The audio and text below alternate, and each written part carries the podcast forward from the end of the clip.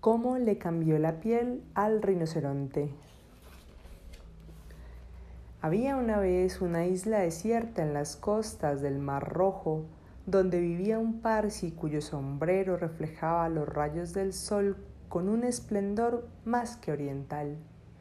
Y este parsi vivía cerca del Mar Rojo solo con su sombrero, un cuchillo y una estufa de cocinar de esas que uno, y especialmente tú, no debe tocar nunca.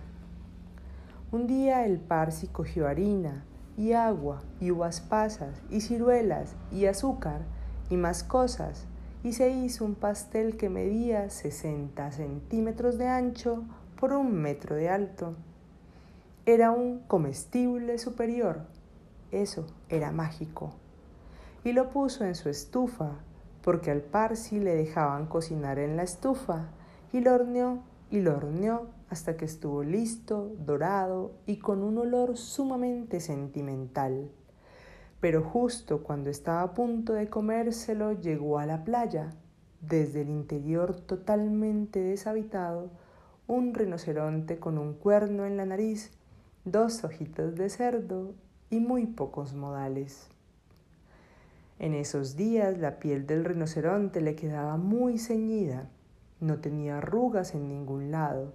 Se veía exactamente como el rinoceronte del arca de Noé, pero por supuesto mucho más grande.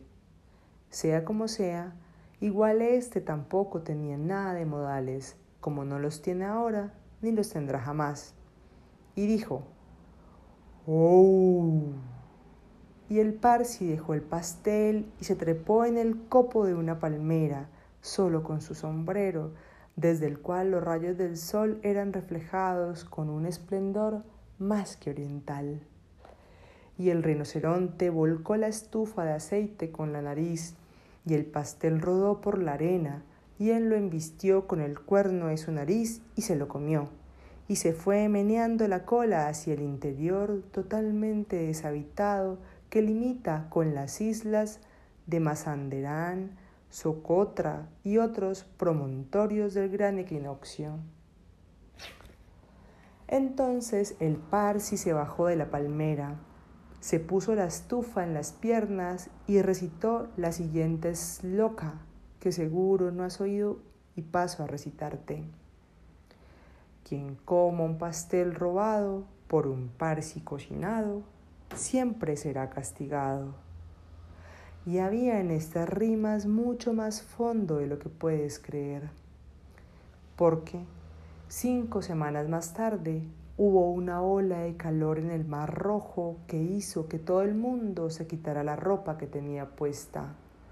El Parsi se quitó el sombrero, el rinoceronte se quitó la piel y se la echó al hombro mientras bajaba a la playa a bañarse en el mar. En ese tiempo él se la abotonaba por debajo con tres botones y parecía como una chaqueta a prueba de agua. Nunca dijo nada sobre el pastel del Parsi, ni por qué se lo había comido todo él, pues el rinoceronte nunca ha tenido buenos modales, ni en ese entonces, ni después, ni en adelante. Dejó su piel en la playa, se contoneó directo al agua y se puso a hacer burbujas por la nariz. En esas, el Parsi se acercó a la playa y vio la piel y sonrió tanto que la sonrisa le dio dos veces la vuelta a la cara. Entonces empezó a bailar tres veces alrededor de la piel y se frotaba las manos. Luego se fue a su casa y llenó el sombrero de migas de pastel pues al par si no comía nada distinto pastel y nunca barría la casa.